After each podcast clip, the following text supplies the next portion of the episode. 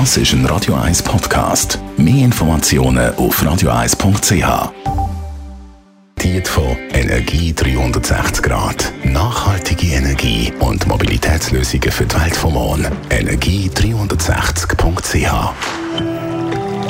Ja, der Sommer ist noch nicht vorbei. Den Grill kann man noch draußen stehen lassen. Elektro- oder der Gasgrill. Daniela Zwiegart von der Umweltarena. Welcher Grill schneidet in der Ökobilanz eigentlich besser ab? Ja, das ist ganz klar der Elektrogrill, der die bessere Ökobilanz hat als der Gasgrill.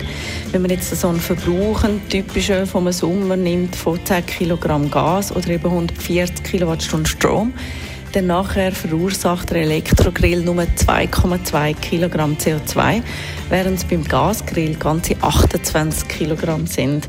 Und dabei hat man die Aufwände für Gewinnung, Transport und Kompression vom Gasgrill nicht einmal eingeschlossen.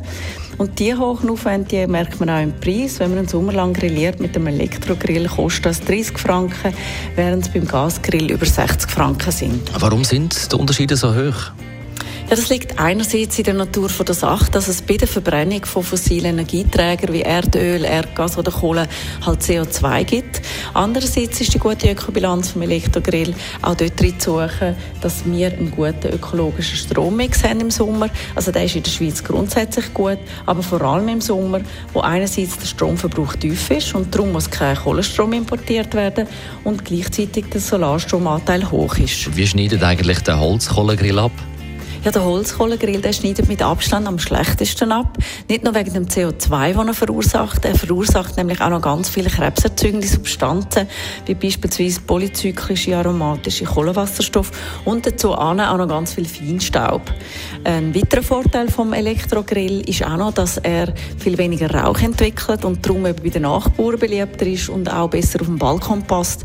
Was man aber dazu muss sagen, relevant fürs Klima ist weniger der Grilltyp, sondern mehr das, was man auf den Grill tut.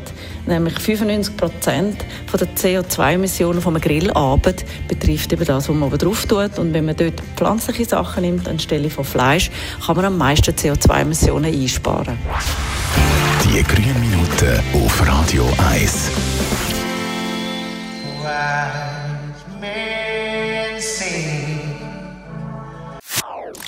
Das ist ein Radio 1 Podcast. Mehr Informationen auf radio1.ch.